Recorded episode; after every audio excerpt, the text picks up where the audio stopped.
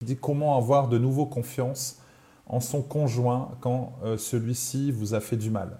Donc comment avoir de nouveau confiance en son conjoint quand celui-ci euh, vous a fait du mal. Alors moi, ce que j'aimerais dire à cette personne, c'est euh, déjà, quand tu dis bah, il m'a fait du mal, qu'est-ce que tu veux dire par là? Voilà. Est-ce qu'il t'a critiqué, jugé? Est-ce qu'il t'encourage pas? Est-ce qu'il répond pas à tes besoins? Euh, et souvent, c'est ce qui se passe dans le couple. C'est que euh, la femme peut avoir un besoin, l'homme peut avoir un besoin, mais le conjoint ne le sait pas. Euh, donc c'est ça, c'est-à-dire que toi, tu as un besoin, et parfois, tu ne connais même pas ton besoin. la femme, elle a besoin d'être aimée, l'homme a besoin d'être respecté, en général. L'homme aussi a besoin d'être aimé, et la femme, elle a besoin d'être respectée, c'est clair.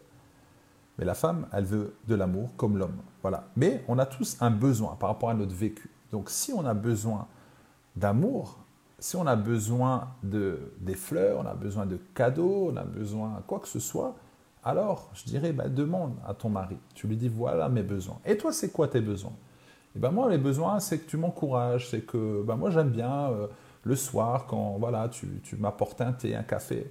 Toi, tu ne sais pas, tu penses que ça lui fait du bien, mais en fait, ça ne lui fait pas de bien. Donc c'est ça, c'est répondre aux besoins de l'un et de l'autre. Ce qui est important aussi, c'est de connaître ses valeurs et de connaître aussi les valeurs de son partenaire pour pouvoir s'adopter. C'est ça, en fait, le langage de l'amour. C'est connaître l'autre et euh, euh, essayer de parler le même langage. Si tu parles un Chinois et tu parles français, il ne va pas te comprendre. Tu dois parler chinois. Voilà, tu dois prendre en fait tu dois connaître son langage et tu dois euh, tu dois t'adapter. Alors, si ton conjoint t'a blessé, si t'a fait mal, est-ce que réellement il t'a fait mal? Ou est-ce que toi, tu, tu perçois le mal et en fait peut-être c'est pas de mal? Parfois tu peux rentrer du travail, tu es en colère, tu es énervé, tu es fatigué, il y a des vieux dossiers qui sont encore là depuis des années, wow, wow, wow, wow, ils sont encore là. Ah, mais tu te souviens, il y a 10 ans. Ouais, ok, il y a 10 ans, ok. Et tu es encore là. Et du coup, tu as mal au dos. Tu marches, en fait, euh, de cette façon-là, comme un bossu, parce que trop de charge, j'ai mal au dos, j'ai la nuque. Ah, bah ouais, c'est normal, tu as as pris tous les dossiers.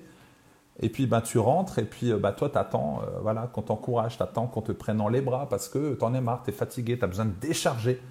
Et là, tu dis, ça va, chérie? Et toi, ça résonne. Ça résonne pas, ça va, chérie?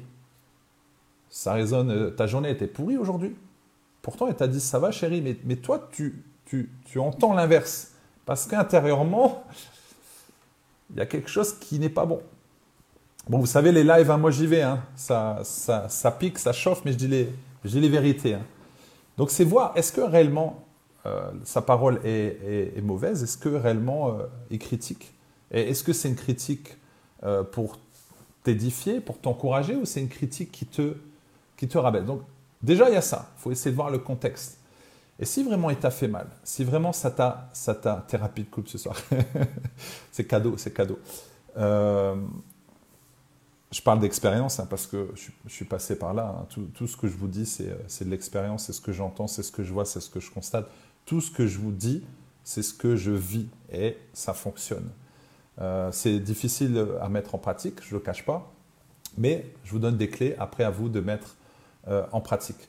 Alors, euh, le conjoint t'a blessé, il t'a fait mal, tu as toujours cette amertume, cette colère, tu pas la paix, eh ben, tu sais ce qu'il faut faire, pardonner, la part que tu dois donner.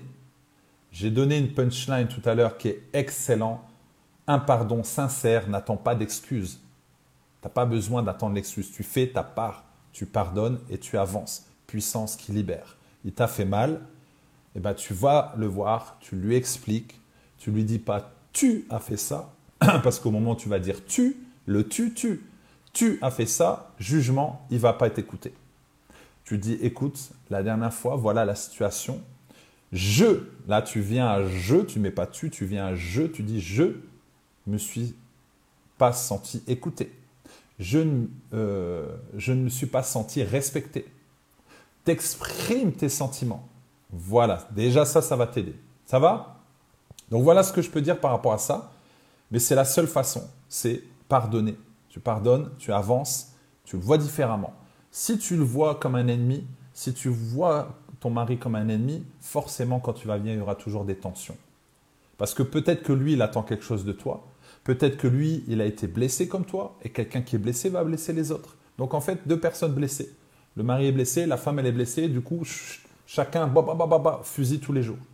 Non, à un moment donné, il y en a un des deux qui doit se dire, OK, moi je décide de pardonner et je vais l'aider.